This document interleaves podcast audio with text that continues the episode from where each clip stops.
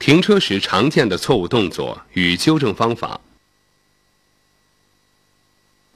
一、停车未拉手制动之前，车辆后溜，原因：脚制动没踩到位或提前放松。纠正方法：汽车停稳后要再踏下一点制动踏板，养成在未拉手制动前绝不能放松脚制动的习惯。二。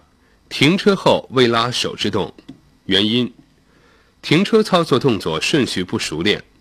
纠正方法：在模拟器上反复练习停车操作动作三十次以上。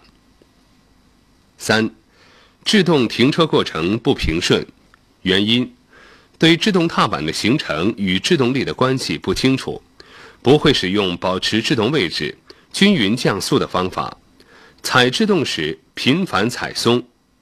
纠正方法：反复体会汽车在不同车速下，制动踏板踏下的幅度与汽车降速程度之间的关系，学会保持一定制动力、均匀降速的操作技法。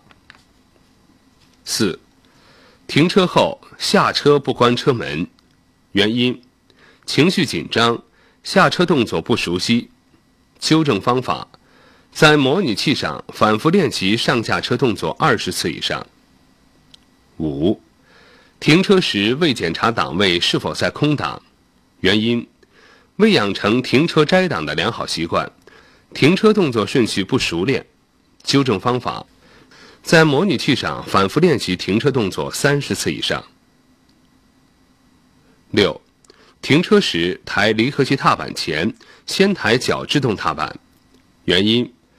对为什么要求先抬离合器踏板后抬制动踏板不理解，停车操作顺序不熟练，纠正方法：演示如果先抬制动踏板后抬离合器踏板，假如变速器未在空档或摘档不完全，手制动未拉或效能不好，汽车就会出现前窜的现象，非常危险。所以要先抬离合器踏板，以确认传动系安全无误。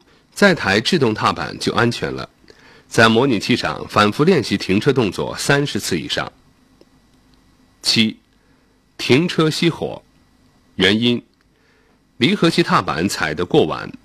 纠正方法：体会各档的最低车速，掌握踩离合器踏板的时机，在先踩制动的前提下，可以适当提前踩踏离合器踏板。八、停车点头，原因。